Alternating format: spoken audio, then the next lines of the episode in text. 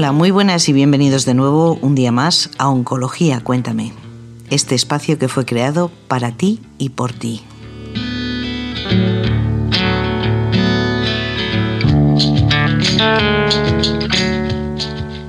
Este va a ser un podcast muy especial para mí, por muchas razones. La primera porque lo quiero publicar esta semana, esta semana en la que yo cumplo años, concretamente el 8 de marzo.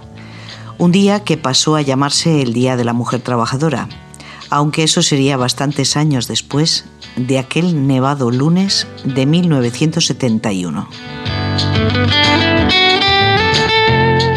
Por eso, y aunque pueda parecerte egocéntrico, ni mucho menos es mi intención, pero sí quiero dedicármelo a mí. Por eso y por su contenido. Verás, me explico. Hoy tendremos el placer de escuchar a Basilio López Orozco, un compañero muy especial y por eso también ha hecho algo excepcional. Él ha escrito un libro que se titula Te escucho, te entiendo, te ayudo. Atención al paciente de radioterapia. Casi nada.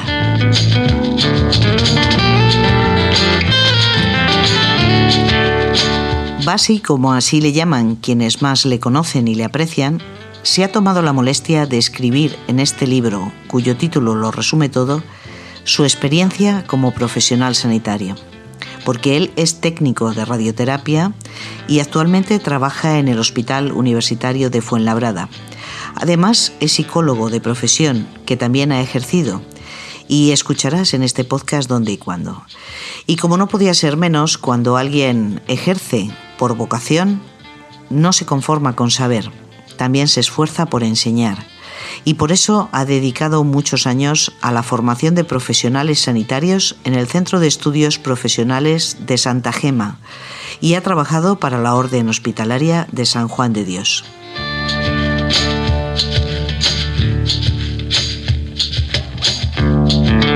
Por eso, con el privilegio de haberle conocido, hoy quiero brindar por mi 51 cumpleaños y desearme feliz vocación.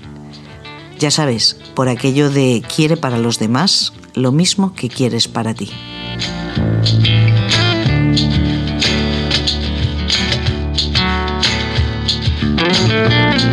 Nuestra charla es larga, dura aproximadamente una hora y quince minutos, pero sinceramente no he querido cortar ni un solo fragmento. Puedes oírla a ratito si quieres, como si fuera un audiolibro, de esos que ahora están tan de moda y a mí particularmente me resultan muy útiles y muy entretenidos. Lo puedes hacer desde cualquiera de las plataformas de audio más conocidas como Spotify, iBox, iTunes. También puedes suscribirte a nuestro canal de YouTube y así estarás al día con cualquier novedad que publiquemos si le das a la, a la campanita para que te avise. Por supuesto, puedes descargarla desde nuestra web oncologiacuéntame.com. Y así, a ratitos, podrás también ir integrando cada una de las pautas, conocimientos y experiencias que nos cuenta Basi. Esta es una entrevista muy especial porque también va dirigida a nosotros, a los profesionales, de manera que puede ayudarte a entender ¿Qué es eso de la empatía y de la ambivalencia? ¿Qué significa vocación? Pero con hechos, con datos objetivos. ¿Qué implica? ¿Por qué estamos diseñados para ello? Y al mismo tiempo para mirar justamente hacia el otro lado. Al final comprenderás por qué no he querido cortarla al editarla. Más bien se queda corta. Después de oírla en mi despedida, te explicaré cómo esta web pretende dar un giro para hacerse más interactiva contigo, tanto con los profesionales como con vosotros, pacientes. Y todo esto estará regado con un magnífico vino, en este caso de marca aragonesa, que es la música de Jesús Trasovares. Bajo mi voz ahora mismo su guitarra y el tema Anochezco. Y bajo la voz de Basi podréis escuchar el tema Miniatura.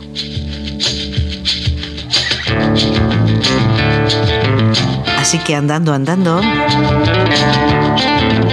con esta maravillosa guitarra,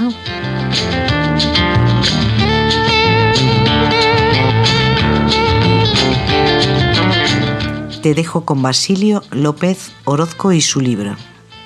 Feliz cumpleaños, María José, y gracias a vosotros por estar ahí también y celebrarlo conmigo. Adelante, te escucho, te entiendo, te ayudo.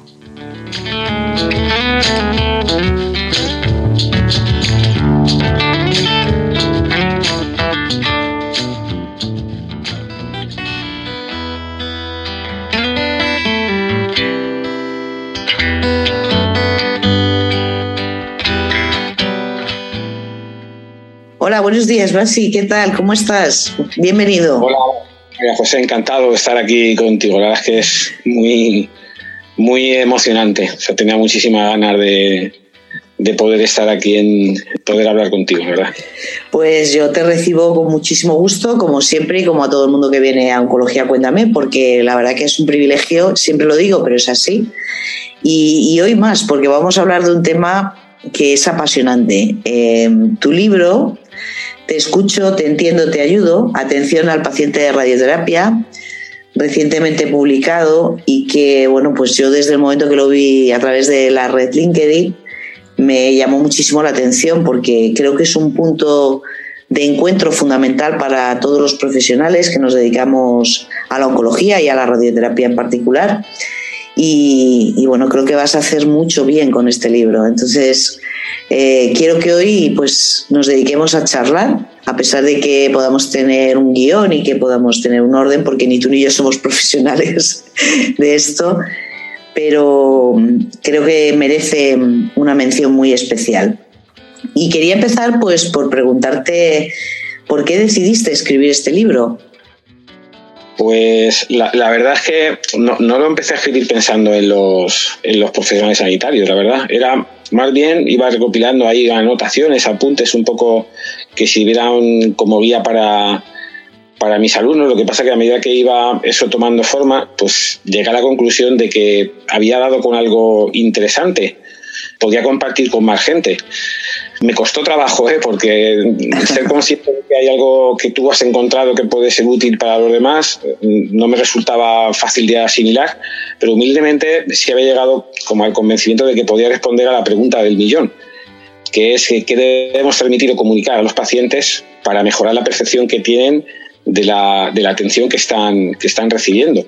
Entonces yo había, como te digo, analizado diferentes estudios y pude llegar a la conclusión de que los pacientes necesitan básicamente tres cosas, que es observar que les escuchamos, sentir que les entendemos y percibir señales claras que nos indiquen que nos vamos a mover para ayudarles.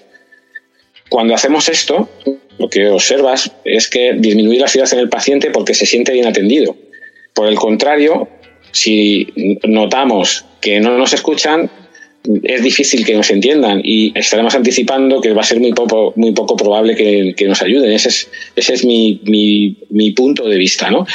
Eh, claro, hay toda una serie de cosas que ya conocemos eh, sobre lo que valoran los, los, pacientes. Muchos de estos datos vienen de los cuestionarios de calidad percibida y de forma general nosotros lo que solemos ver es que los pacientes valoran básicamente dos aspectos de la atención que reciben. Por un lado, un componente técnico, que es la, eh, la competencia, las habilidades, los conocimientos y las herramientas, tecnologías, etcétera, que tenemos nosotros.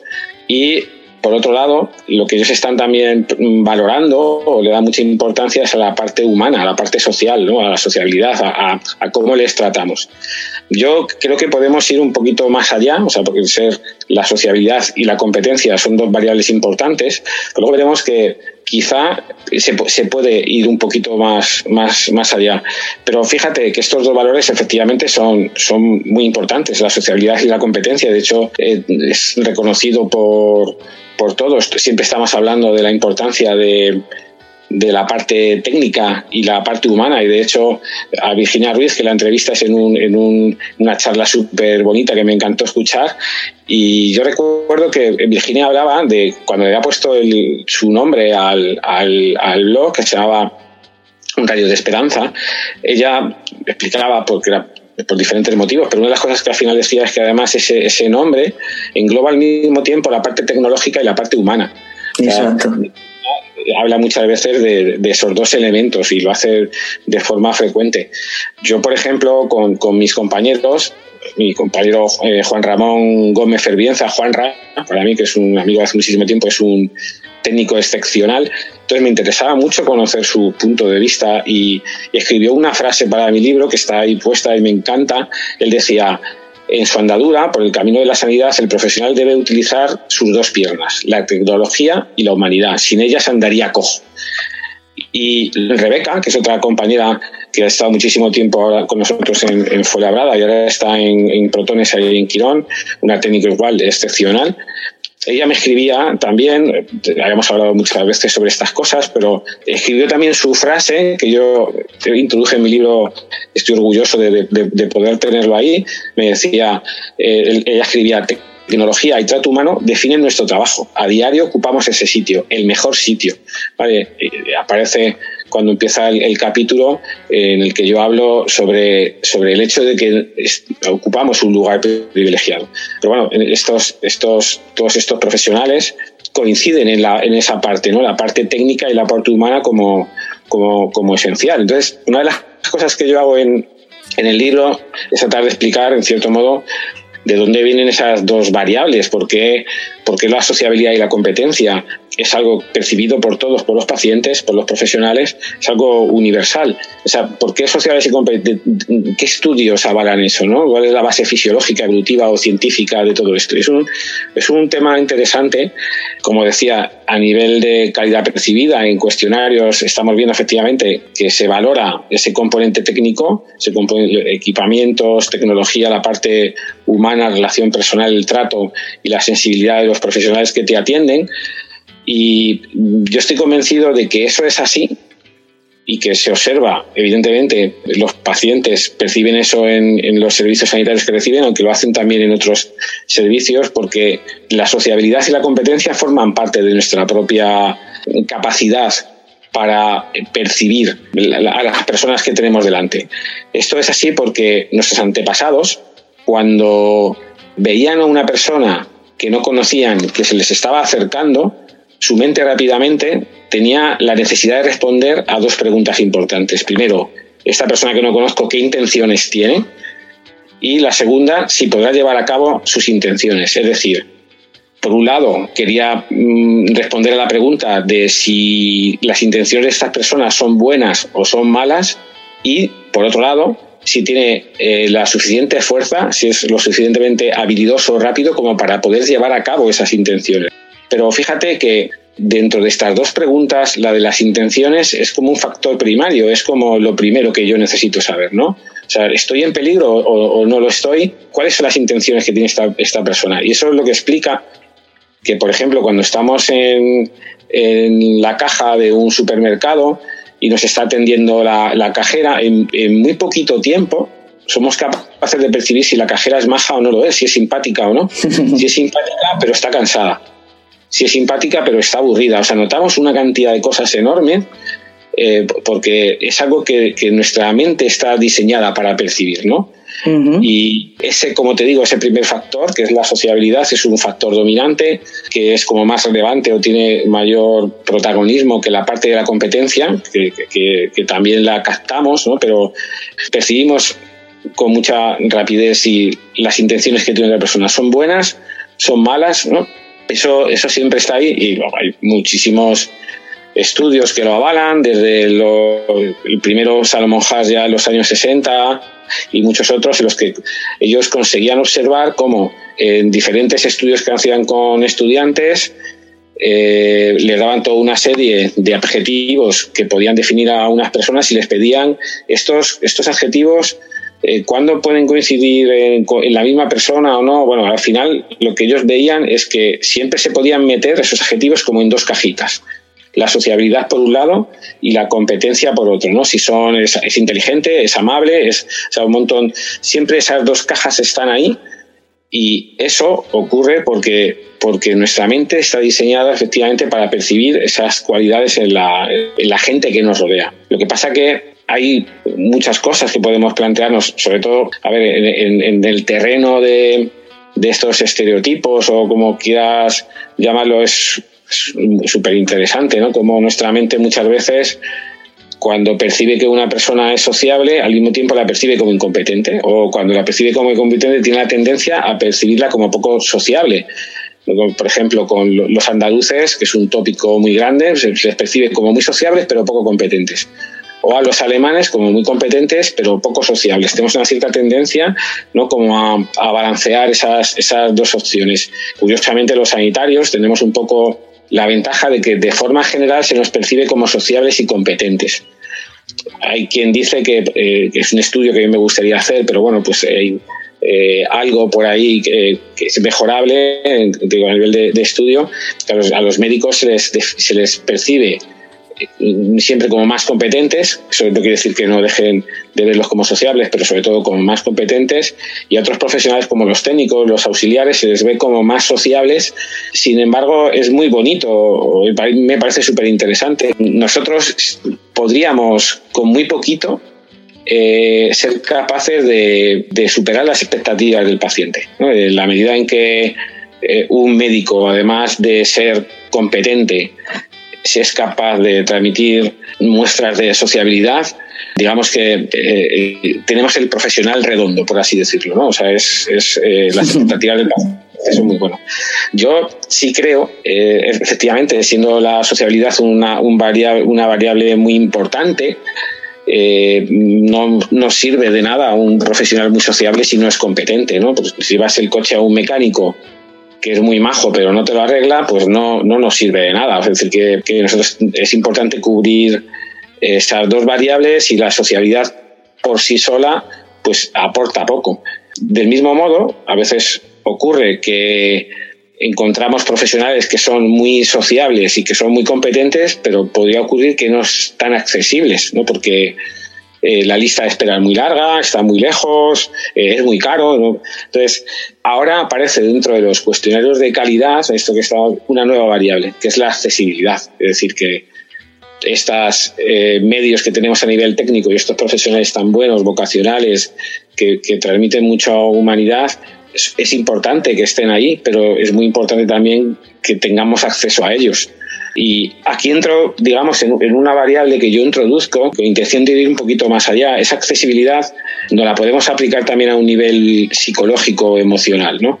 Podemos hablar de una tercera opción. Yo te hablaba antes de eh, personales que son eh, profesionales que son sociables, pero luego resulta que no son competentes, profesionales que son sociales y competentes, pero no, no conseguimos acceder a ellos, y tenemos una tercera opción que sería eh, estos profesionales, que son, yo tengo la suerte de, de, haber podido eh, acceder a un profesional que cumple esos requisitos o a un servicio que, que sabemos que es excelente porque eh, los profesionales son muy sociables y muy competentes, pero puede ocurrir que sin darnos cuenta no estemos enviando las, las señales correctas. Te podría poner un, un pequeño ejemplo. Yo sé que mis alumnos cuando vienen conmigo eh, pues ellos a mí, eh, tienen una imagen de mí eh, en algún punto hasta idealizada, ¿no? Y yo como que soy como el, Messi de la, de la radioterapia. porque bueno, ellos pues siempre tienen esa tendencia a verte así. Pero sabiendo que soy sociable y competente porque me conocen y han aprendido conmigo, puede ocurrir que yo en un momento concreto al paciente no le esté enviando las señales correctas, por lo que sea o porque tengo prisa, porque me interrumpen, porque por diferentes motivos, a veces no conseguimos eh, que llegue el mes. Esto, ¿no? Entonces, ¿qué es lo que necesita el paciente? Yo lo que creo es que necesitan, el, el paciente lo que necesita es un profesional sensible que sabe lo que hace, es decir, que es sociable y competente, pero además está dispuesto a ayudarme. Eso es lo que ellos, ellos necesitan, ¿no? Además de ser consciente o tener el acceso a profesionales sociales y competentes, ellos necesitan observar que les escuchas, ¿no? Sentir que les entiendes, ¿no? que comprende o entiende la situación en que estoy y que y percibir señales claras de que se va a mover para ayudarme, ¿no? que está dispuesto a ayudarme. Y digamos que es verdad que siendo estos factores que, como te comentaba, es la sociabilidad y la competencia, están siempre ahí en, eh, y, son valorados por los pacientes, a veces hay que ir un pelín más allá y, mm, hacer ese pequeño esfuerzo por enviar las, las señales, los mensajes que el, que el paciente necesita, ¿no? Sí, sí, te estoy escuchando atentísimamente porque, porque estás haciendo, pues yo creo que un resumen muy, muy claro de, aparte del sentido de tu libro y de lo que te motivó a escribirlo, que, que bueno, pues de entrada, obviamente, si no te lo he dicho, te lo digo ya, enhorabuena, porque gracias a Dios que diste ese paso y que aunque te diera un poquito de vértigo, ¿no? El exponer tus ideas y el exponer un poco esta materia que a veces es tan tan necesaria y tan palpable, pero que en el fondo mm, como que no se habla demasiado ¿no? de esta esfera adicional que tiene la atención sanitaria en todos los sectores que la ocupan.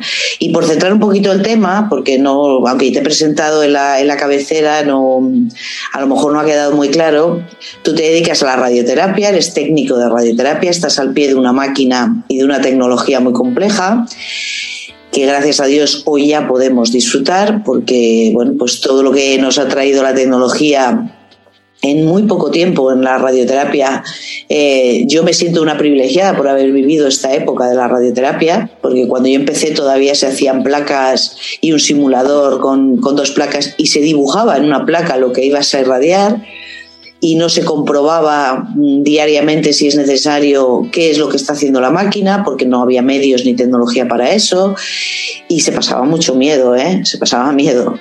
Y bueno, pues eh, en este tiempo el desarrollo tecnológico ha sido una pasada realmente. Entonces, eh, tú te dedicas a eso, estás en ese puesto, y, y, además eres psicólogo, con lo cual un gran conocedor de la naturaleza humana y con todo lo que acabas de explicar y de exponer, eh, realmente creo que por centrar la situación hay una palabra que no has mencionado pero que está en el fondo de todo, que se llama empatía. Que la estamos desgastando mucho, yo creo también, ¿no? Porque, porque tanto hablar de la empatía, pues, pues parece que es que ahora todo el mundo quiere ser empático. Y no se trata de querer ser, se trata de que te nazca ser, teniendo conciencia de lo que realmente eh, todos los días tenemos en nuestras manos y, lo que eso supone a terceros. En este caso estamos hablando de un grupo de población que tiene una enfermedad muy concreta, que se llama cáncer, que necesita un tratamiento diario, por si acaso alguien no conoce muy bien la radioterapia, porque a veces somos unos grandes desconocidos y en parte yo creo que es porque tampoco explicamos muy bien qué hacemos todos los días, ¿no? Y que acude a un servicio de radioterapia pues unos 20, 25, 30 días seguiditos de lunes a viernes con unas condiciones específicas para entrar en la máquina, como puede ser por ejemplo los pacientes de próstata que tienen que estar bebiendo agua, que tienen que traer el recto eh, despejado, en fin, toda la maquinaria que pone en marcha la radioterapia, que trabajamos eh, en cadena, es un servicio a diferencia de otros en los que todos dependemos de todos para que el flujo de trabajo sea el adecuado y que si el sentido al que sopla el viento, si me permites la metáfora, no es el mismo en todas las velas, pues al final el paciente eso lo percibe. Lo percibe de una, de una manera muy directa. Entonces. Eh, creo que todas esas variables que tú dices se pueden transformar en, en, cosas totalmente positivas. Es que eh, te estaba oyendo y es que todo es, o sea, que decir, el hecho de que podamos ver a un paciente un montón de días es una maravilla, porque la relación que se crea con ellos es, es, genial. Y, cómo va cambiando. Y el hecho de que trabajemos en equipo, bueno, es que es, que es fantástico. Además es que llega un momento en que todos estamos aprendiendo de todos, o sea, es que es todo genial, ¿no? O sea, efectivamente, claro, lo que pasa que mm, eh, es importante que todos compartamos un mismo objetivo, Claro. es eh, lo mejor para, las personas para las que estamos ahí, que son nuestros pacientes. Y compartir ese objetivo implica sentir el privilegio de, poderlo hacer, porque es un privilegio. Por eso te iba a preguntar precisamente cómo llegaste a esta conclusión o el desarrollo de, tu, de tu, mente, en este caso para escribir este libro, y, por otras palabras, ¿por qué este título? Te escucho, te entiendo, te ayudo. ¿Por qué? ¿Cómo llegaste a esta conclusión? Te escucho, te, te ayudo, para mí es lo que hacemos de forma natural cuando nuestra mente ha decidido que se quiere implicar, que va a ayudar a otra persona. O sea, es lo que hacemos, como te digo, por ejemplo, cuando un vecino no arranca el coche.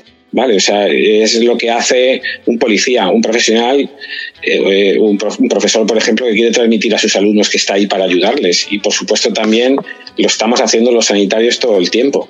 Entonces, es un poco, de alguna forma, lo que, lo que yo estoy validando con Te escucho, te, te ayudo, es lo que hacemos todos los días, muchas veces sin darnos cuenta de qué es lo que estamos haciendo. Yo empecé a darle forma a esta idea hace ya bastante tiempo.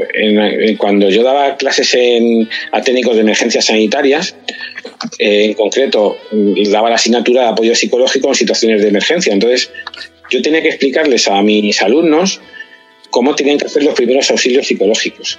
Y yo me encontraba con modelos teóricos, con un montón de pasos, de, de 8 o 10 pasos, y veía que les costaba muchísimo trabajo entenderlo, porque hacía con ellos role-playing como un teatrillo, ¿no? Yo me ponía, era, yo era un, un, enfermo, como una persona que llegaba a una casa que, porque había tenido un problema concreto, a veces eran los propios compañeros, digamos, como un teatrillo, unos personajes, y entonces tenían que realizar los primeros auxilios y tal. Y yo veía que ellos muchas veces se ponían a mirar de reojo a, a, una página, una, una hoja que tenían, para ver si estaban en el paso 4, en el paso 5, o sea, era como muy, muy artificial, ¿no? O sea, no me dije, esto tengo que hacer algo.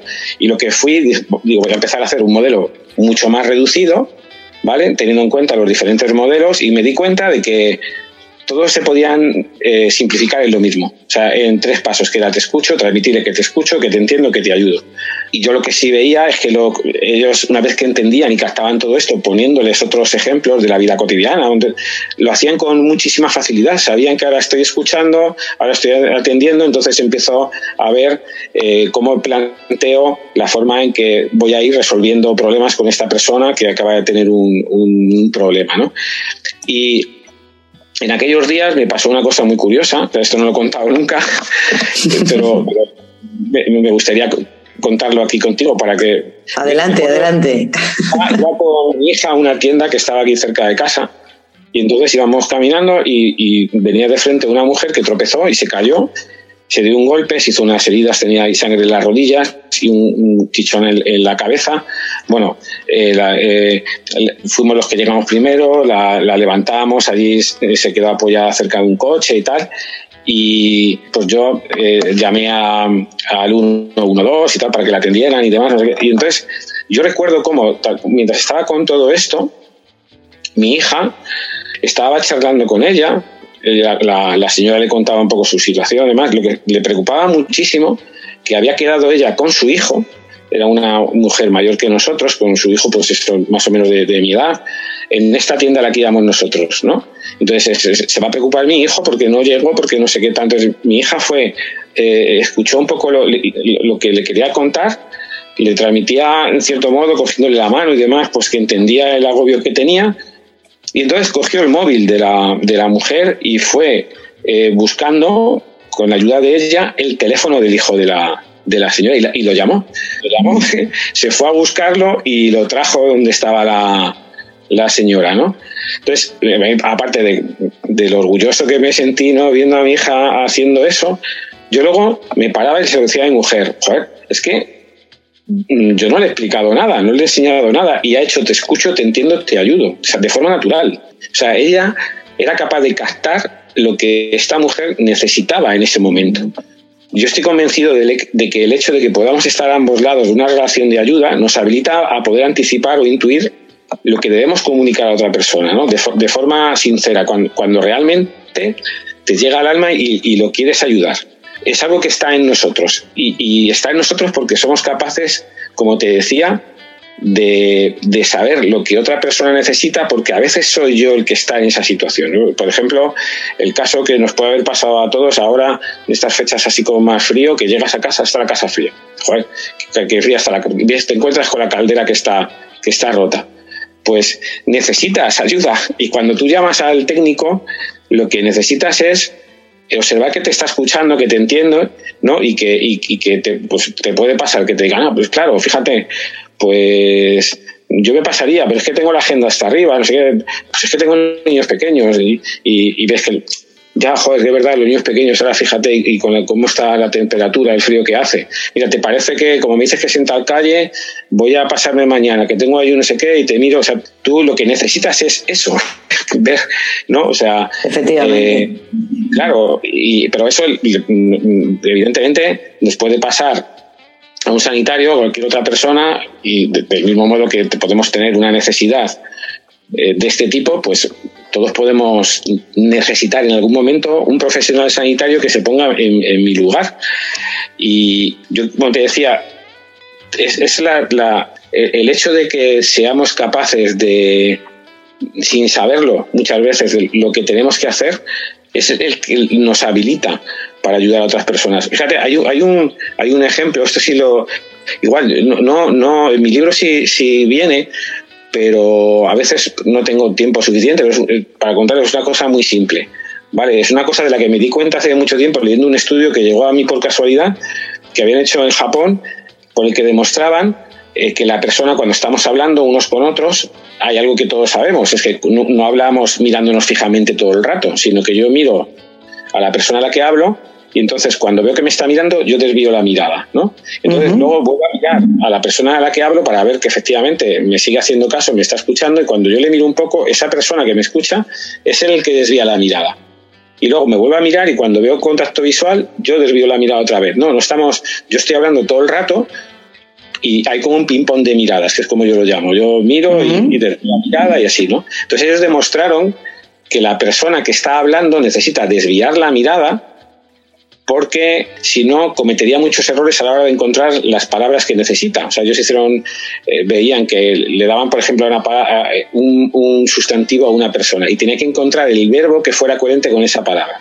Por ejemplo, decía la palabra pelota y decía votar, camión y tenía que decir conducir, ¿no? Pero cuando tenía una persona que le estaba mirando todo el rato, en función, había diferentes posibilidades, miraba poco, miraba mucho, miraba, pues cuanto más le miraban, más errores cometía, eran capaces de encontrar el verbo correcto.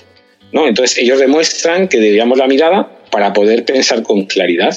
Pero yo me preguntaba, bueno, está muy bien, pero ¿y la persona que escucha? Porque la persona que escucha cuando está viendo un vídeo tal no debía la mirada. Sin embargo, cuando estamos frente a frente con otra persona, la persona que escucha no necesita hacerlo porque simplemente está escuchando, pero lo hace todo el rato. ¿Por qué lo hace? Pues porque intuye que es lo que él debe hacer para ayudar a la otra persona. O sea, digamos que yo sé que cuando estoy hablando no me gusta que me miren todo el rato, entonces desvío la mirada para facilitarle esa situación, para, para ayudarle a pensar y que esté cómodo. Y, somos capaces de estar a un lado y al otro de la conversación y como, como esto ocurre, yo sé lo que cada uno lo que él necesita eh, en ese momento. Es algo que nadie nos lo ha enseñado, que lo aprendemos desde pequeños, que forma, es, es, algo que hacemos de forma intuitiva, que no pensamos, sino que lo hacemos porque lo sentimos.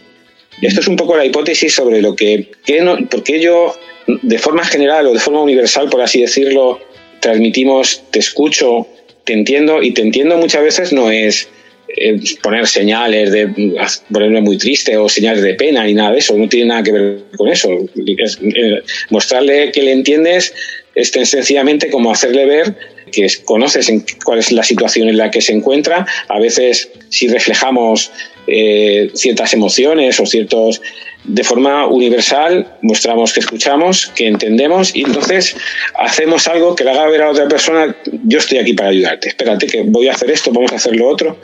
Y eso es así porque está en nuestra naturaleza. De hecho, una de las cosas que yo vi, igual un estudio que es muy interesante que, que, que vi hace poco es, fíjate, eh, nada más y nada menos que Paul Ekman y Daniel Goleman, que son dos psicólogos súper conocidos, ellos hablan de, tres niveles de empatía, ¿no? que es la empatía cognitiva, por la que sabemos lo que mm, una otra persona debe estar sintiendo en un momento concreto, veo la situación en la que está y puedo identificar que lo puede estar pasando mal. Luego está la empatía emocional, por la que sentimos algo parecido a lo que puede estar sintiendo otra persona. Y luego hay un nivel más allá todavía, que es la empatía compasiva, que es por la que nos ponemos en marcha para ayudar a otra persona. Entonces, esos niveles de empatía existen porque hay diferentes niveles de necesidades y porque somos capaces de captar diferentes mensajes. Yo puedo captar el mensaje de que esta persona me está escuchando, me está entendiendo y me va a ayudar, pero muchas veces soy capaz de captar que esta persona no tiene ningún interés en escucharme eh, ni, en entenderme, probablemente porque eh, no, no se ha activado a nivel emocional, hay algo ahí que no... Entonces, nosotros somos capaces de captar con muchísima claridad que esta persona me va a ayudar, pero por supuesto somos muy capaces de captar que la otra persona eh, no, lo va a hacer, o sea, no, no tiene intención de ayudarme, porque nosotros, igual que en algunas ocasiones, eh, ayudamos, hay otros momentos en los que no lo hacemos. O sea, es sencillo. Fíjate que yo, yo eh, me estaba dando cuenta a medida que te voy escuchando, me voy emocionando yo sola porque me gusta muchísimo todo lo que estás diciendo y me siento muy identificada con todas esas reflexiones. Claro, yo no, no he conseguido en toda mi vida personal o profesional eh, ponerle unas palabras tan exactas. Pero fíjate que hablamos en, el momento actual en que nos encontramos y más después de haber vivido lo que hemos vivido, ¿no? esta pandemia y que estamos y seguimos viviendo en presente continuo. Eh, nos encontramos ante, yo creo, un cambio y una revolución en el pensamiento eh, no científico, porque eso yo creo que ya ha ocurrido desde principios del siglo pasado, el 20 y el 21, como te decía antes, el desarrollo de la tecnología y de la farmacopea y, de todo esto, pues ha sido brutal. Pero ahora yo creo que nos encontramos en un momento de desarrollo, de revolución mm, positiva y de cambio. Y yo, fíjate, según te escuchaba, resumiría eh, todas tus palabras en, dos aspectos fundamentales, si estás de acuerdo conmigo. Eh, eh, hablando de la empatía, yo creo que, como tú bien dices, hay una cosa que es una empatía innata. Que la llevamos todos, que es que hay veces que decimos, es que esta persona no es, no es empática o sí es empática, y en realidad no es cierto, ¿no? Todos tenemos esa capacidad de querer o poder ser empáticos. Y luego la otra, me parece una cuestión eh, maravillosa es que eh, nos quejamos mucho los profesionales sanitarios en concreto, seguramente otros profesionales también, ¿no? Eh, del burnout, del agobio, del sentimiento de sobrecarga, de sobrepeso. Entonces, cuando tienes, por ejemplo, pacientes complicados, y, ahora voy a llegar a esa conclusión, al hecho de que da igual que seas tú en la máquina, que estás delante del paciente todos los días y que le tienes que posicionar y que tienes que asegurarte de que ese tratamiento que sea planificado es correcto. Eh, o yo en la consulta, cuando les veo por primera vez y les tengo que dar tal vez una mala noticia o una noticia que no esperaban o un curso de un tratamiento que no está yendo bien, o una mala respuesta, o una recaída. Son tantas las situaciones ¿no? que nos agobian y que realmente, como somos humanos, y no perdemos y no debemos perder esa perspectiva nunca, creo yo, pues eh, eso nos sobrecarga mucho. Y yo fíjate que ahora mismo, según leía eh, la frase que tú estás diciendo en mis notas y que, que tú has recalcado tanto, es tan simple como dar la vuelta a la situación. Me explico. Es tan simple como cada mañana plantearse ¿qué voy a hacer yo hoy? Y lo que yo voy a hacer es precisamente eso. Yo, mi trabajo consiste en te escucho, te entiendo y te voy a ayudar en la medida de mis posibilidades. Y ahora, ¿cómo lo voy a hacer? Pues yo que soy médico lo tengo que hacer con unas herramientas. El radiofísico lo tiene que hacer con otras, el enfermero o la enfermera con otras, el secretariado con otras y los técnicos que están en la máquina, yo estoy hablando ahora del planteamiento nuestro, que es lo que más conocemos ambos, ¿no? Pero esto es extrapolable a cualquier eh, ámbito y servicio de la asistencia sanitaria y, por supuesto, otras profesiones. Es tan sencillo como eso, ¿no? Como, ¿en qué consiste mi trabajo? Mi trabajo consiste en te escucho, te entiendo y te voy a ayudar. Y, luego tengo una herramienta y el taxista tiene el taxi para hacerlo, ¿no? Yo, por ejemplo, que no conduzco hace ya muchísimo tiempo porque soy un peligro para la sociedad, pues sí, sí, pues yo ahora mismo voy a mi trabajo en taxi todos los días, ¿no? Entonces es tan importante que el taxista que me atiende por la mañana y me lleva a mi trabajo me dé unos buenos días, eh, llegue a tiempo, eh, busque la calle que no está cortada o la calle que no tiene colegios a esa hora para, para no entorpecer el tráfico, me explique que hoy vamos a dar una vuelta mayor porque eh, hablemos del tiempo. Mm, no sé, es tan importante. Yo llego a mi trabajo y entro por la mañana con una sensación de tranquilidad que ya parte del taxista que me lleva al trabajo. Entonces, esta otra idea que tú has expuesto de ambos, todos, estamos a ambos lados, Eh, me parece una reflexión que todo el mundo debería hacer o deberíamos hacer antes de ir a trabajar por la mañana. Lo que, lo que tú percibes ahí es la, con claridad que al taxista le importas. Exacto. Eso. Y, cuando, y cuando se entiende es que sencillamente mm, pues, no le importas tú o tu situación o no se quiere implicar en esa situación.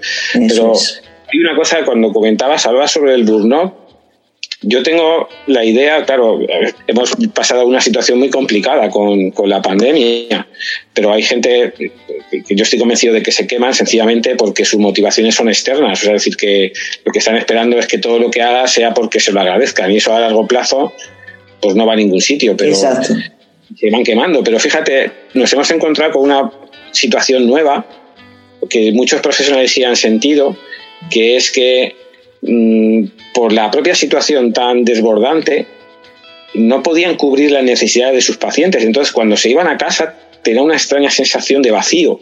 Eso es. Que no sabían de dónde viene. Y esa sensación de vacío, que no saben de dónde viene, es porque ellos son sensibles a la situación de sus pacientes y en cierto modo son conscientes de que no las han podido cubrir porque no podían.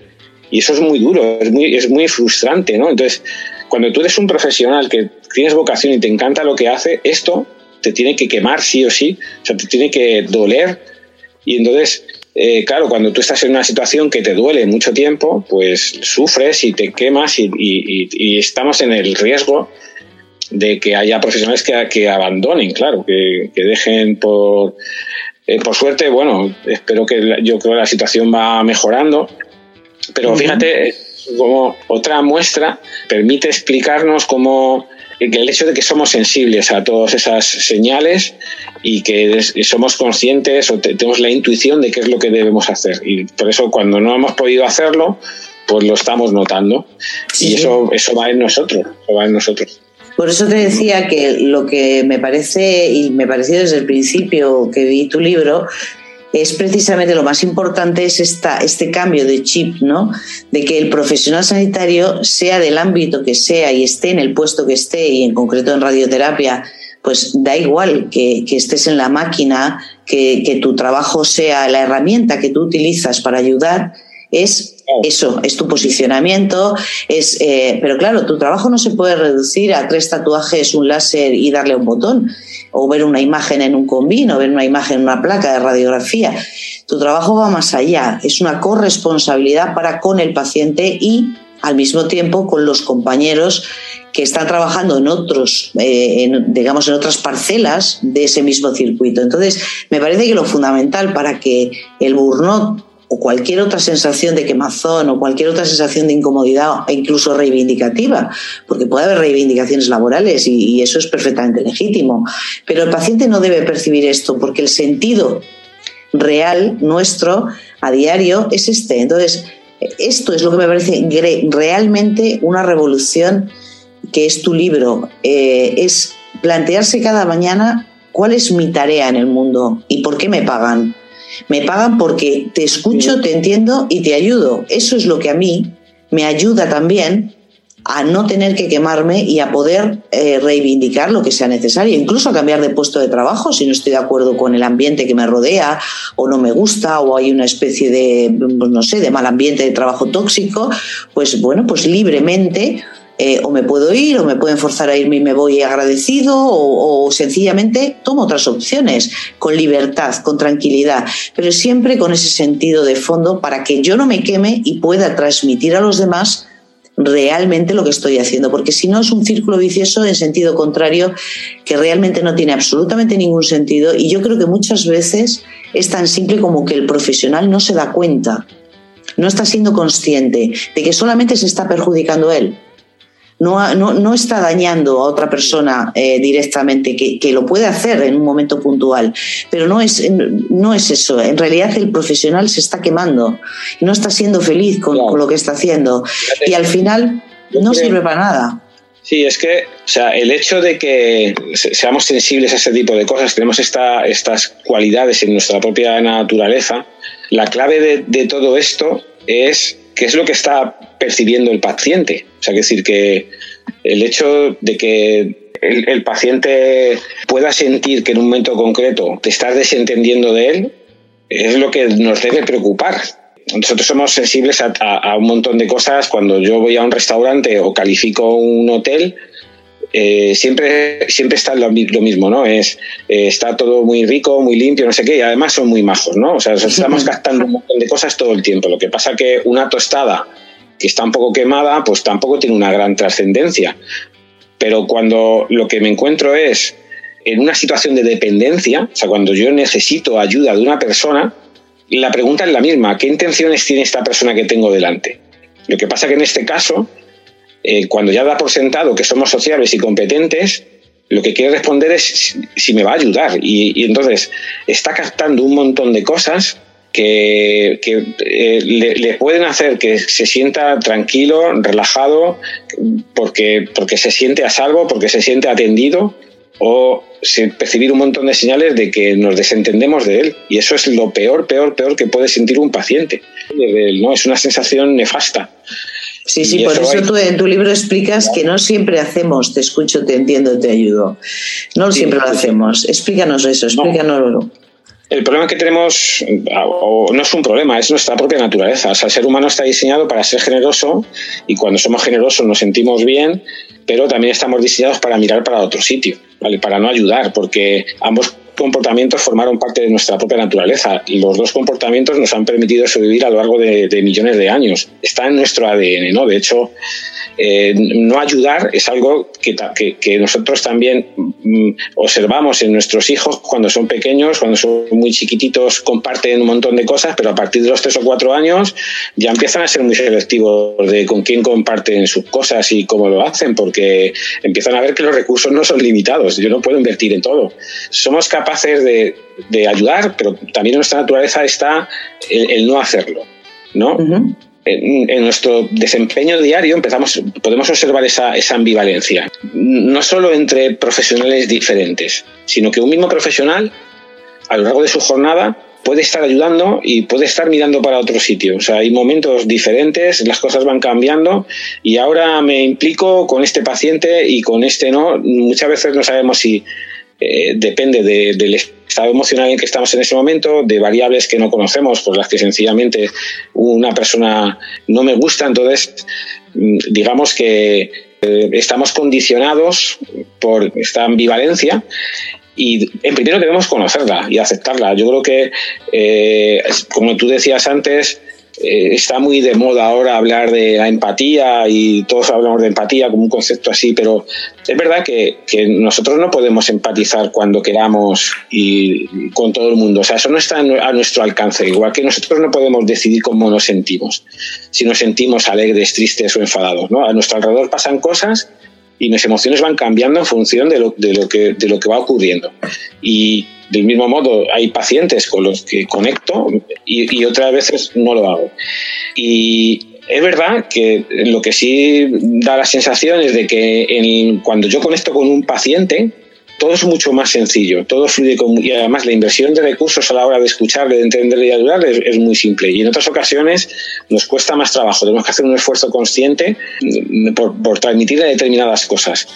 Pero yo sinceramente creo, que hablamos antes sobre la, sobre la vocación, el profesional que, que, tiene vocación es aquel que tiene una imagen muy clara de, de qué profesional quiere ser, eh, qué es lo que quiere comunicar a sus pacientes y lo hará al margen de su propia situación personal. Es un paciente, un, profesional que, que, tiene vocación y además es un profesional, lo que va a hacer es hacer ese esfuerzo consciente por hacer su trabajo bien al margen de su situación personal. Y en la medida en que esa persona, ese profesional se va viendo a sí mismo dentro de ese personaje, dentro de ese papel, se siente cada vez mejor y la inversión de recursos será también menor.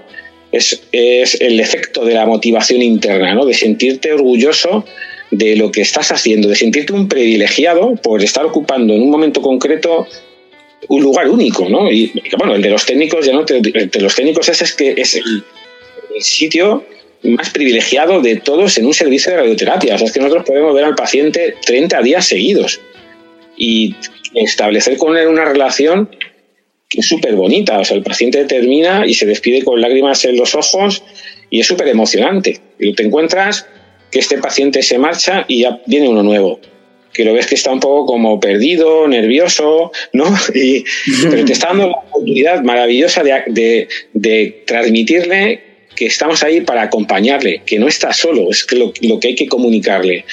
Aquí estamos nosotros contigo, ¿no? Bueno, comentabas antes el papel de cada uno de los profesionales en su, en su, en su labor. Es fundamental el hecho de que, de que trabajemos en equipo y demás. Me parece una de las cosas más, más bonitas de nuestra profesión. Pero el, el técnico, curiosamente, debería sentirse siempre, en todo caso, eh, como un profesional privilegiado por la posición que ocupa. ¿no? Es, mi, compañera Rebeca decía, eh, es un lugar que ocupamos, el, mejor lugar, que es el, más bonito, el manejar estos equipos ahora, como decías antes, tan precisos. Este, este viernes hicimos una radiocirugía de hígado con, con un trubín, con la doctora de Torres, fue una situación súper emocionante, porque cómo iba, iba la máquina ajustando, o sea, fue súper súper bonito. Y lo, compartimos y ahí estábamos todos mirando a la máquina, mirándonos unos a otros, joder, como es una pasada, ¿no? Esa, esa relación con el paciente y encima poderlo compartir con tus compañeros, es, es, es genial, ¿no?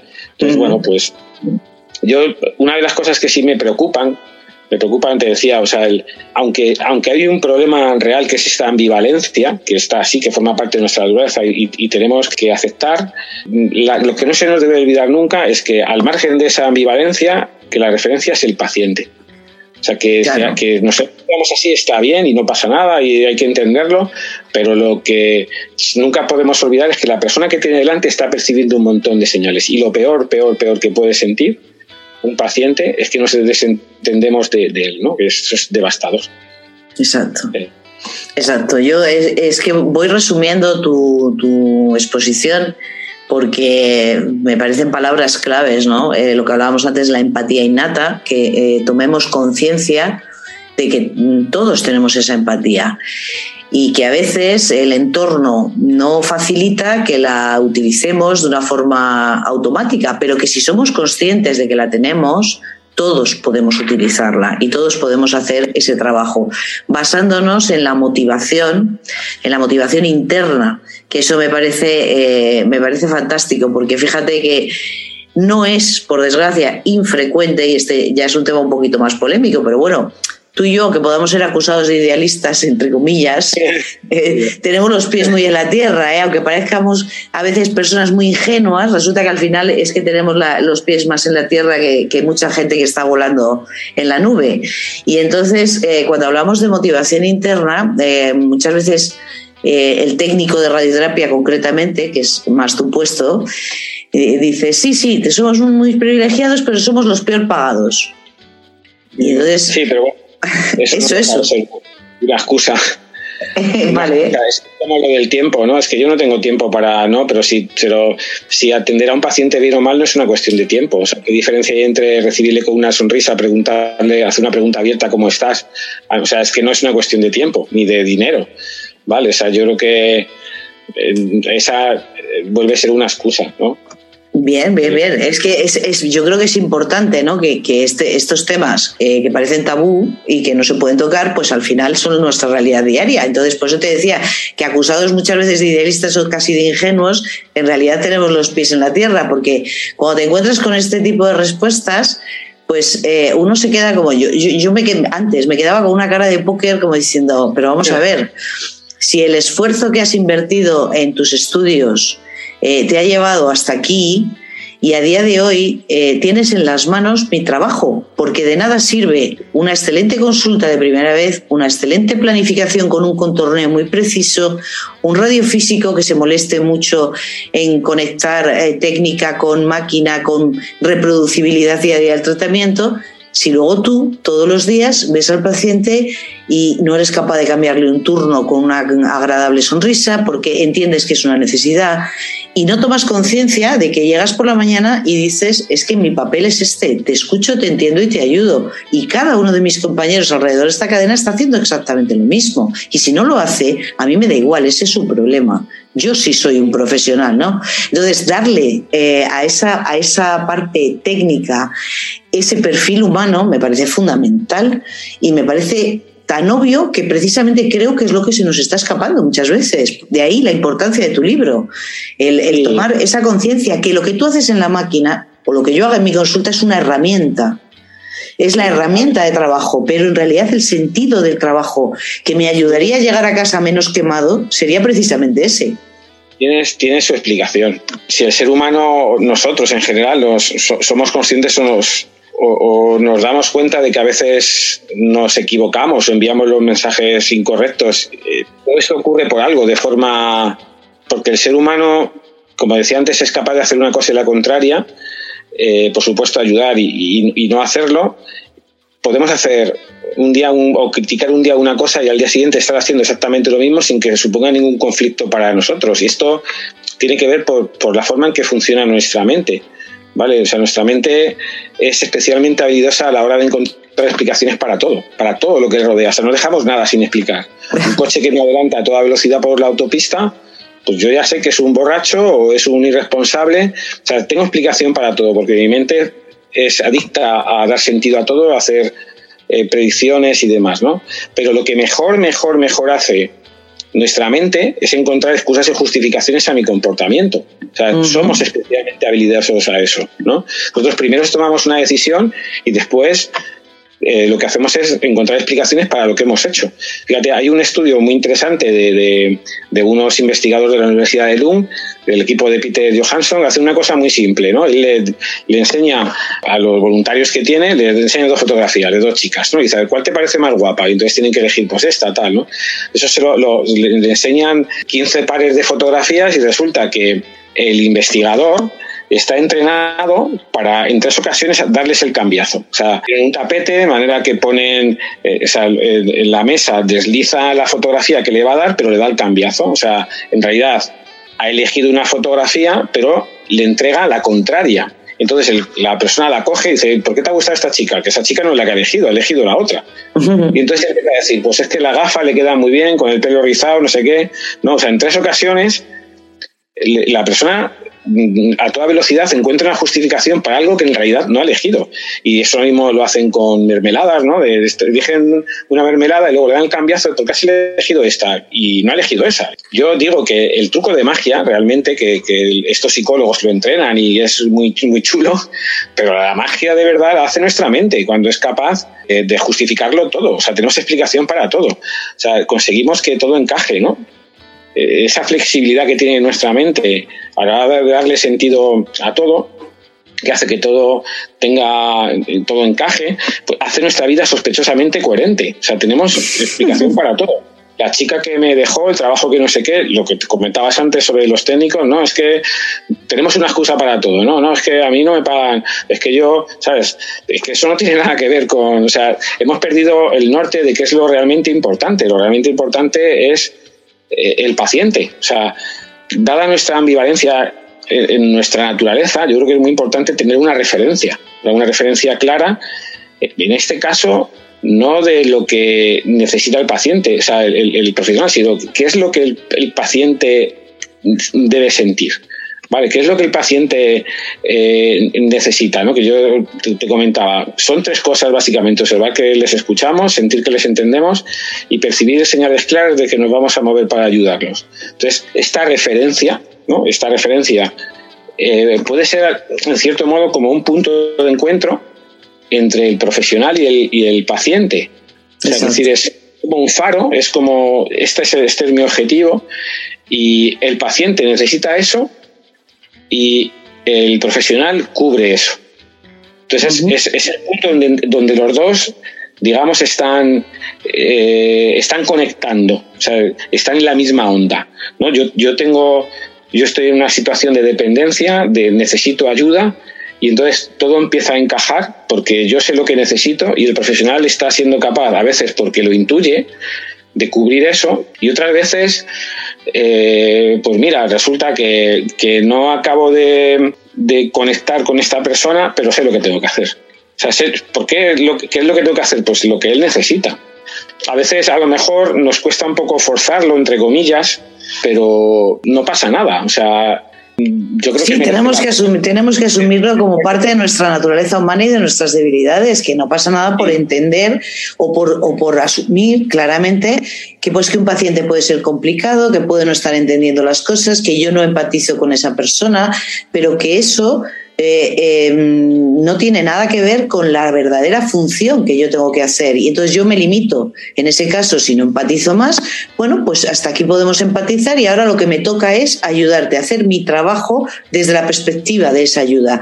Y a partir de ahí yo me iré a mi casa con mucha menos carga emocional, con muchísimo menos burno, con muchísimo menos cansancio y no estaré todo el día en el rame rame este de la reivindicación, de la excusa, del pretexto, del... del eh, porque eso es lo, que acaba es degradando tu propia condición. eso es. Eh, estamos condicionados un poco por la necesidad de, dar resultados, ¿no? O sea, de, yo creo que los pacientes, es mi opinión personal, e, ellos eh, entienden que no tenemos solución para todo. O sea, que, que nos podemos equivocar. Lo que no nos van a perdonar es sentir que estamos mirando para otro sitio. O sea, que, no esté haciendo todo lo que esté en mi mano dentro de nuestras posibilidades. O sea, que eh, eso es lo que ellos no nos perdonan. ¿Vale? Porque, como te digo, nosotros a veces ponemos como mucho el acento en, tener la receta mágica para todo. Y la receta mágica para mí es ser transmitirles de que en el momento en que tú necesitas ayuda, yo estoy ahí, ¿no?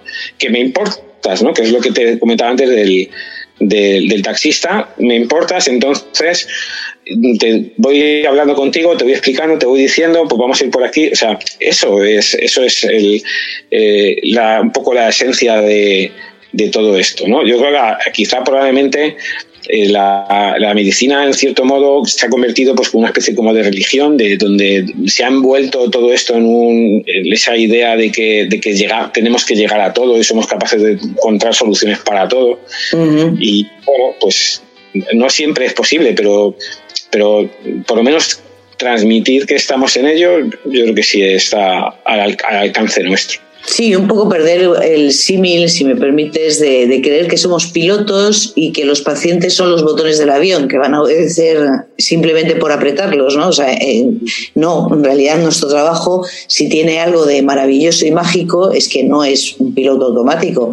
Y entonces, mm, con eso nos podemos precisamente eh, cobijar, por así decirlo, en esa sensación de necesidad de, regulación. E incluso, como yo decía en, uno de los podcasts anteriores que yo grabé, creo que fue el de Navidad, eh, buscar ayuda si la necesitamos, los propios profesionales, ¿no? Decir, oye, eh, estoy en un momento de agotamiento psicológico o de mucho estrés o de mucha, mucha carga de trabajo o vivo en un ambiente tóxico de trabajo y necesito que alguien me ayude a reorganizar mis ideas para ser capaz de regularme y poder asistir a esta necesidad de ayuda que el, que el paciente necesita. ¿no?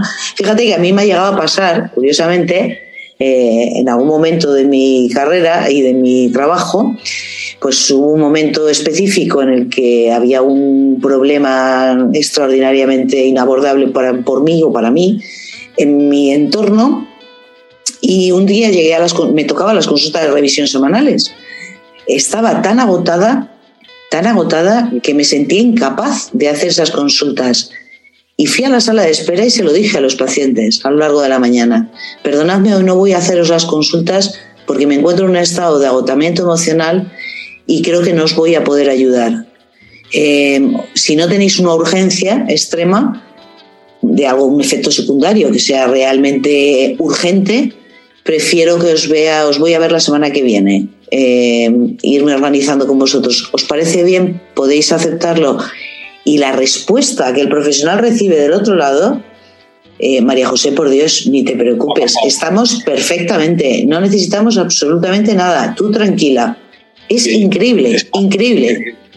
Sí, sí, sí, sí, sí. Increíble. A, a veces con, con, cuando se estropea una máquina, cuando sales ahí a comunicarles y tal. Y entonces, cuando, si tú has conseguido crear con ellos una buena relación, te dicen, más, no te preocupes, vas, si no pasa nada. Ahora me pago, ¿sabes? E, ellos. Eh, son los que te devuelven, o sea, son los que te escuchan, te entienden y te ayudan a ti porque, porque perciben ¿no? Eh, que, que, estás con ese agobio de, de pues eso, que no, que no vas a poder aplicar el tratamiento. Ah, desde luego, en ese momento eh, es, emocionante. O sea, y, te congratulas con, la naturaleza del ser humano, es una pasada. Te sientes súper bien.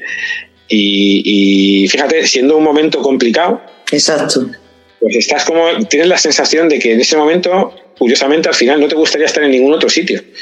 Exacto. Estás, sientes súper bien. Es, bueno, pues al final es lo que es la relación médico profesional sanitario paciente eh, en, cuando, cuando los dos coincidimos, ¿no? Eh, nos encontramos a un mismo nivel.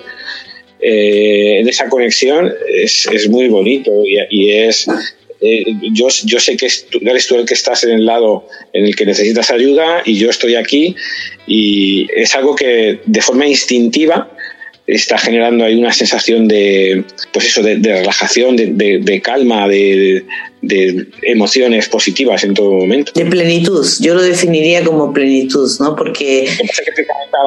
Eh, cuando el paciente lo que observa es que se están desentendiendo de él, eso es brutal. Eso mm. es una sensación de, de, defensión, de frustración, de, ¿no? Pero por suerte, yo, yo soy, yo creo que en general hacemos una atención buena, o sea, y que, y que de forma general eh, los profesionales están cubriendo las necesidades de, de sus pacientes. Yo también estoy de acuerdo contigo. Creo que, pero por eso precisamente también es necesario que, es un poco el objetivo de esta web, ¿no? Porque yo, si te das cuenta, pues tampoco publico ni mensualmente ni trimestralmente, publico cuando el asunto lo requiere o cuando yo tengo la necesidad de transmitir algo. Este es un poco mi canal, ¿no? De, de poder transmitir un poquito el más allá de nuestra profesión, por así llamarlo. Y, y si te das cuenta, eh, que lo dices muy bien, este es precisamente, vuelvo a hacer hincapié en esto, este es precisamente la importancia de tu libro que hay que recomendar en, igual que el capítulo, creo que es el capítulo 10 o 11 del libro de, inteligencia emocional de Daniel Goleman, creo que debería ser un capítulo a trabajar en todas las universidades, facultades, centros de formación, de cualquier profesional sanitario, de cualquier servicio y por supuesto en, la parte nuestra que es la oncología, eh, debería ser un capítulo de cabeza porque habla precisamente de esto, de la, de la vocación. Hay un libro que ya yo creo que te lo he comentado en alguna de nuestras charlas off the record, de, que a mí me marcó, que se llama Vocación y Ética, de don Gregorio Marañón. Y lo leí en el año 84, 87, me parece. Y mm, él hablaba precisamente de todo esto ya en, los, en, el, principio del siglo XX, ¿no? Decía, cuando yo tengo un alumno delante, eh, sus conocimientos técnicos mm, casi que me preocupan en un nivel secundario, porque todo eso es un aprendizaje, es un camino, es un proceso. Eh, bueno, pues puede haber gente más perezosa que le cuesta estudiar o, que, se pone muy nerviosa en los exámenes y se bloquea. Eh, puede haber mil factores, pero la vocación, ese instinto de querer ayudar, y de sentirse útil ayudando y esa ambivalencia de que ambos podemos estar a ambos lados, todos podemos estar a ambos lados en cualquier hora del día, eh, era algo que él valoraba mucho y escribió ese libro que define muy, muy bien todo, todo esto y que estaba, ya te digo, a principios de siglo. Entonces yo creo que ahora incidir de nuevo en una sociedad que creo que se está moviendo por valores pues bastante superficiales, en el que la que tenemos unos liderazgos eh, bastante de plástico a veces, ¿no? Incidir en esto, eh, incluso por ejemplo los profesionales cuando nos dirigimos a, las gerencias, ¿no? A las direcciones, ¿no? El, sentir también de que del otro lado hay un te escucho, te entiendo y voy a intentar ayudarte ¿no? con los medios que, que en vez de esta huida del problema o esta excusa que al final nos acaba comiendo el terreno, nos acaba quemando y, yo creo que es mucho. Tu libro es ese punto de partida para darle la vuelta a esa situación a cualquier profesional, sea del ámbito que sea, esté ocupando el lugar que esté ocupando y esté realizando la función que esté ocupando, que esté, esté realizando. Creo que este es el punto de anclaje y, vamos, mm, yo creo que debería convertirse en un libro de, también de cabecera a la hora de dar formación. Fíjate que el otro día llegué a casa y me encontré un WhatsApp que no te lo he muy, muy emocionante. Yo tengo una compañera en Cáceres, que es la doctora María Elena López de Ceballos, eh, es oncóloga médica. Es una oncóloga vocacional donde las haya. O sea, creo que si buscas la palabra vocación aparece su foto. Y, el otro día me, comunicaba que había, va, va, a poner en marcha una iniciativa que se llama En torno a un café. Y eh, es una reunión mensual, los viernes, creo que la ha programado, con diferentes temas, precisamente para que acudan a ella, pues, mires, Mm, profesionales de todo tipo, pero, pero bueno, gente que está en el ámbito de la oncología y que está siempre eh, pues, em, rodeada de otros profesionales, para empezar en torno a un café a poder hablar de todas estas cosas. La importancia de cómo comunicar bien una mala noticia, la importancia de llegar a la gente y hacerles entender, la importancia de ayudarnos los profesionales unos a otros en vez de estarnos poniendo pegas o tener luchas de egos y musculitos.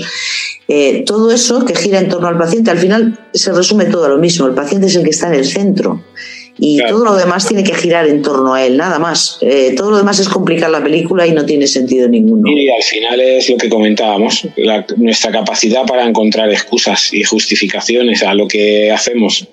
Eso es.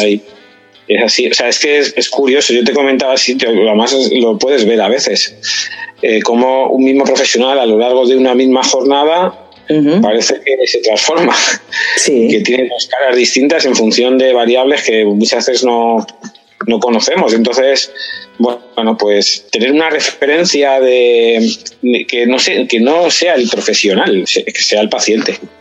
Exactamente.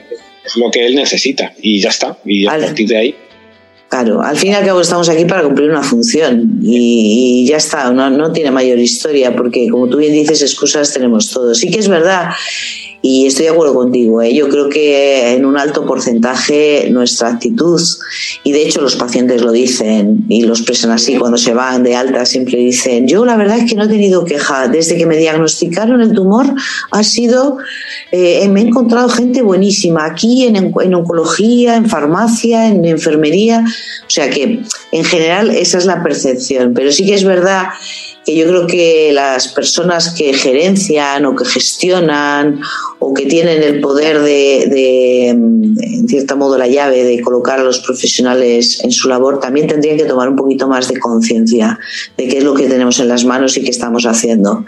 Yo eso sí, a lo largo de mi carrera eh, lo he echado mucho de menos.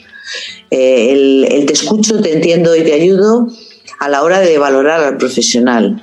Yo creo que al final, como tú bien dices, la competencia, como es algo que se adquiere y es algo que se aprende, pues eh, pocos profesionales podríamos eh, decir que puedan ser incompetentes, eh, realmente incompetentes, ¿no? Yo creo que ni siquiera cabría la, posibilidad, porque ellos mismos, se, por lo menos en mi experiencia, eh, cuando una persona nota que no tiene habilidades, alguna vez me ha pasado no tener algún residente en formación que al segundo año abandona la residencia, ¿no? porque él mismo se da cuenta que no tiene habilidad para comunicar malas noticias o en el caso de la oncología. ¿no? Entonces yo creo que la competencia ni siquiera es juzgable, pero esta otra parte que es tan importante y que yo creo que forma parte también de la competencia, Em, yo creo que deberían de, tomar conciencia de que un profesional pues que está sometido a contratos variables de mes a mes, que está siempre con esa tensión de fondo, que no sabe si le van a renovar, que está en la bolsa, que tiene que estar todo el día mirando unos ítems de bolsa, que tenemos 27 mm, comunidades autónomas, 27 bolsas distintas o 17.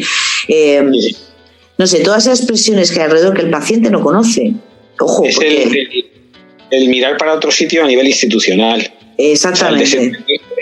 el, desentenderse de, de, los profesionales. Porque una cosa que al paciente le inquieta muchísimo eh, es decir, es que cada vez que voy al médico tengo uno distinto. Mm, sí, sí, sí, sí. Y otra vez explicarlo todo. Exactamente. Y, y, por ejemplo, en la máquina, eh, bueno, pues hay mucha tendencia a coger profesionales que no han pisado esa máquina en su vida, pues de hora en hora, o de o estos 15 días que falta no sé quién, o y, yo creo que eso, eso habría que cuidarlo un poquito más, porque el paciente, por ejemplo, pues te lo dice después en la consulta, es que el otro día, mira a ver por favor la imagen, a ver si me colocaron bien, porque había una chica nueva y le estaban explicando y yo creo que la chica no tenía y luego cuando salí las otras dos ya no estaban estaba la otra sola. Entonces claro yo me quedé así un poco eh, no, nos estamos dando cuenta los profesionales de eso, eh, no estamos reivindicando eso, yo creo que con la suficiente contundencia, y yo creo que eso tendrían también que, cuidarlo un poquito más y darse cuenta, tomar más conciencia, eh, tener más motivación interna también a la hora de gestionar los grupos humanos, los equipos, y, bueno, también verse en esa ambivalencia, ¿no? que también pueden estar al otro lado en cualquier momento, y, y, que tienen el privilegio también, no, no solo la responsabilidad, responsabilidad y los quebraderos de cabeza, sino también el privilegio de decir, bueno, es que este hospital o este servicio, eh, los pacientes tienen una alta estima y unas encuestas de satisfacción muy altas porque yo lo estoy gestionando así, o sea, también tienen ese privilegio y deberían de sentir eso también como un privilegio. Creo que llamar la atención a ese hecho tampoco, tampoco está de más, si me lo permites, dentro de este, este te escucho, te entiendo y te ayudo, ¿eh? Sí, sí. Bueno, pues va así. Eh, yo creo que el resumen ya está hecho. No se pueden sacar conclusiones más claras. Ha sido un ratito maravilloso. Y cualquier. estar aquí contigo, la verdad. Me, ha encantado. Ya, eh, pues eso, o sea, es, he pasado un rato súper agradable, emocionante, no sé, he estado muy, muy a gusto y nada, te agradezco un montón que yo pueda formar parte de este proyecto tuyo, que esté ahí, esta conversación nuestra, súper agradecido y encantado de, bueno, pues de conocerte y espero que, eh, tengamos relación ya por mucho tiempo. Sí, sí, proyectos tú y yo debemos de tener, bueno, ni se sabe, ¿no? A pesar de que, como comentábamos antes of the record, ya tenemos una edad donde ya nos va pesando un poquito, pero bueno, eh, yo creo que de esta iniciativa e incluso de otras con, esta compañera que te decía yo que, que, comenzó el otro día y otras tantas, a mí se me ocurren siempre mil cosas, ¿eh? Tengo una mente muy activa, luego pues no puedo desarrollar todo lo que mi cabeza piensa, pero bueno, yo creo que podemos ir poco a poco haciendo proyectos más ambiciosos y, bueno, para mí, aparte de agradecerte, quien te agradece soy yo, porque Oncología Cuéntame no tendría ningún sentido, ¿sabes? Si, si esto fuera... Mm, de hecho, nació con esa intención de que yo grabase podcast informativos pero realmente yo me llegué, a esa conclusión muy rápido, ¿no? que, que, yo contase las cosas pues eh, como una experiencia individual no aportaría tanto como que cada profesional que está al otro lado tenga la oportunidad de expresar poquito a poco, haciendo un puzzle, ¿no? Eh, expresarse en su parcela ¿no? Y, lo que está haciendo realmente en el día a día, en, un sentido funcional, práctico y con los pies en la tierra, a pesar de nuestro idealismo. Entonces, quien te lo agradece soy yo y de verdad que ha sido un placer y espero en serio que podamos hacer más proyectos juntos y que tengamos más ideas para que los pacientes puedan tener una atención como se merecen, de calidad y como los profesionales nos merecemos irnos a nuestra casa cansados, pero contentos. Eso es, eso es.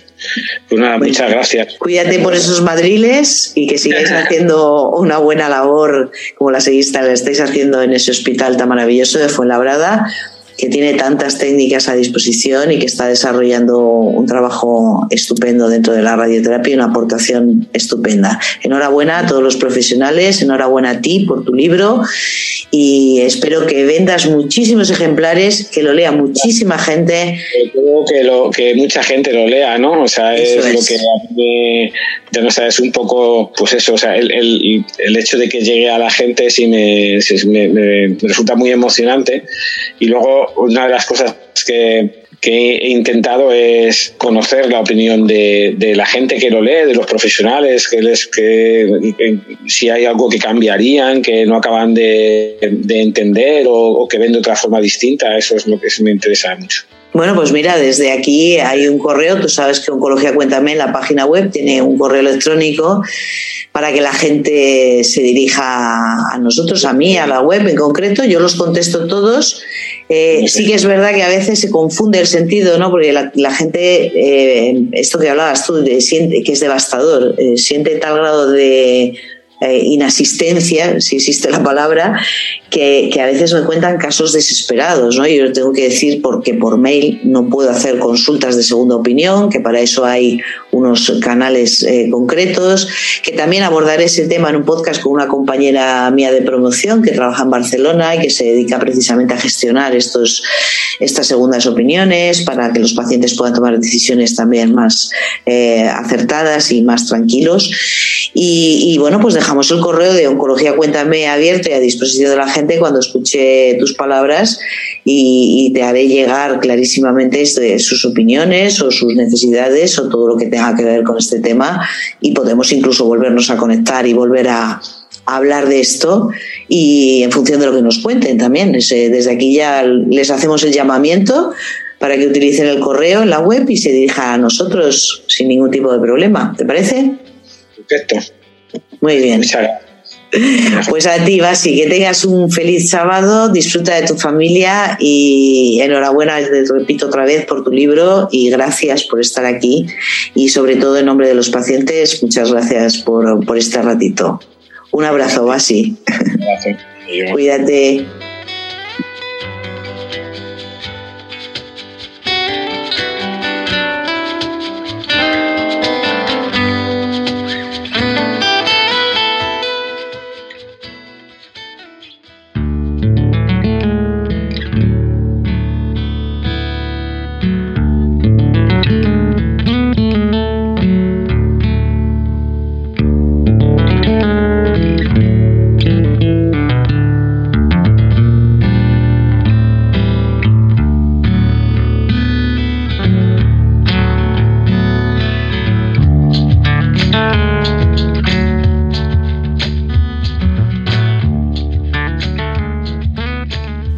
Bueno, pues así nos despedimos por hoy.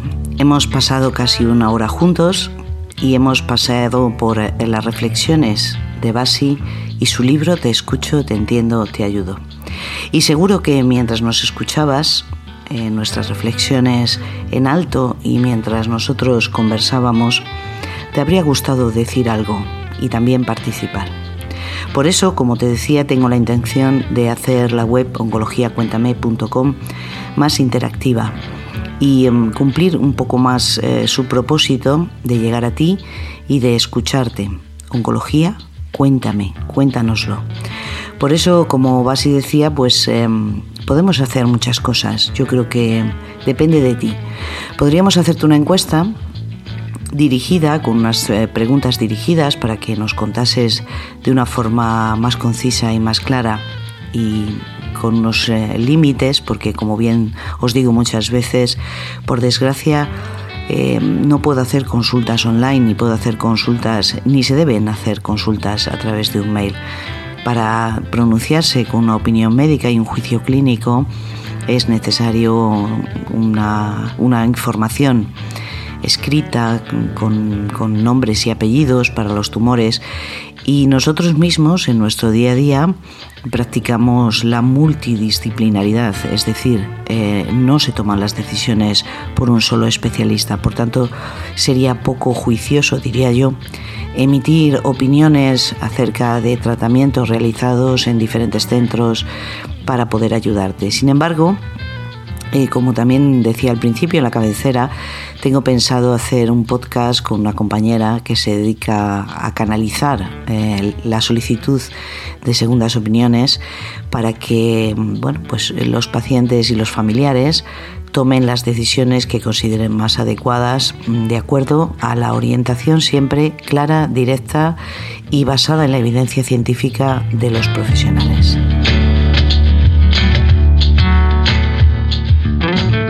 Para esto tienes el mail de Oncología Cuéntame a tu disposición para que nos cuentes. Pero además, como te decía antes, me gustaría ser aún más interactiva contigo. Así que próximamente pondremos a vuestra disposición un número de teléfono móvil para que puedas dirigirte a nosotros a través de WhatsApp. Así también puedes eh, dirigirte con tu propia voz grabando un audio si así te resulta más fácil y más cómodo. ¿Y por qué?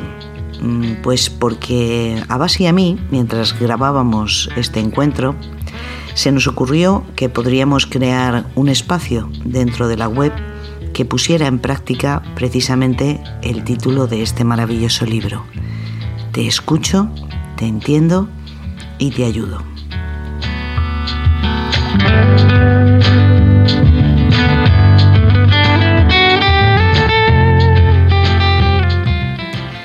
Y desde aquí me voy a permitir eh, simplemente una licencia que es sugerir a los docentes de profesionales sanitarios que lean este libro, que lo usen con sus alumnos como parte del programa lectivo. Esta obra sirve para cualquier ámbito de la medicina, para cualquier puesto, desde los administrativos, celadores, enfermeros, pasando por los médicos, los auxiliares, los radiofísicos, cualquier personal que necesite el paciente y del que pueda depender en un momento determinado de su asistencia. Podemos concluir también con los gerentes y gestores y consejeros de sanidad, a los que desde aquí, por supuesto, también invito a participar, porque también han de tener sus dificultades y también tienen necesidad de ser escuchados y entendidos. Así que, bueno, acuérdate de esto de la ambivalencia. Cualquiera podemos estar a cualquiera de los lados en cualquier momento. ¿Recuerdas?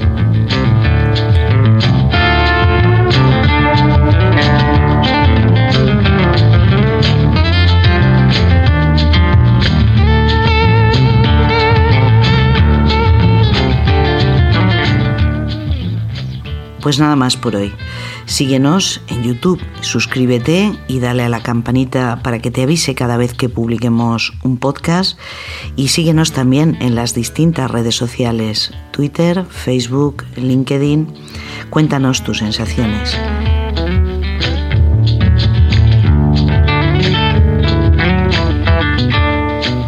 Gracias a nuestros seguidores hispanoparlantes del otro lado del Atlántico, Chile, Argentina, Perú, México, que santo Internet bendito nos siga manteniendo tan cerca. Y por supuesto, como ya sabéis que siempre me despido con una frase que intenta resumir el contenido y la esencia de nuestro encuentro, hoy os dejaré esta. Un gran poder conlleva una gran responsabilidad.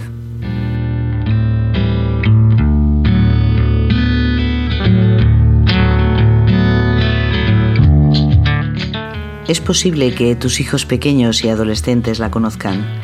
Em, se atribuye a los cómics de Spider-Man, pero debe ser más ancestral y bastante más antigua.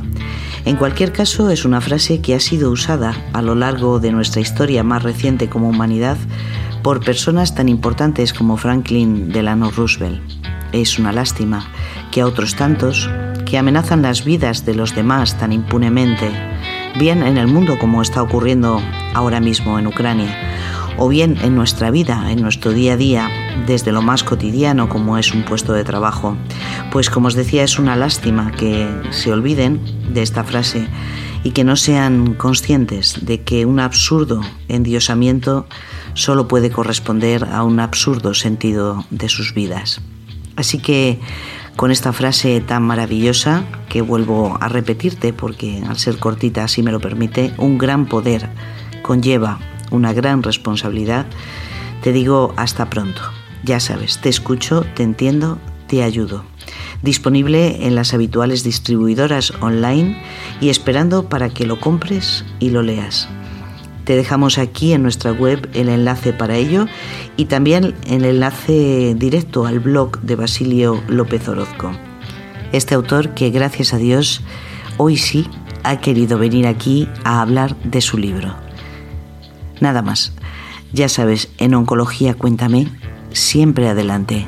Te dejo con un pequeño fragmento de esta maravillosa guitarra de Jesús Trasovares que nos ha venido acompañando a lo largo de esta hora y larga. Adelante, oncologiacuéntame.com.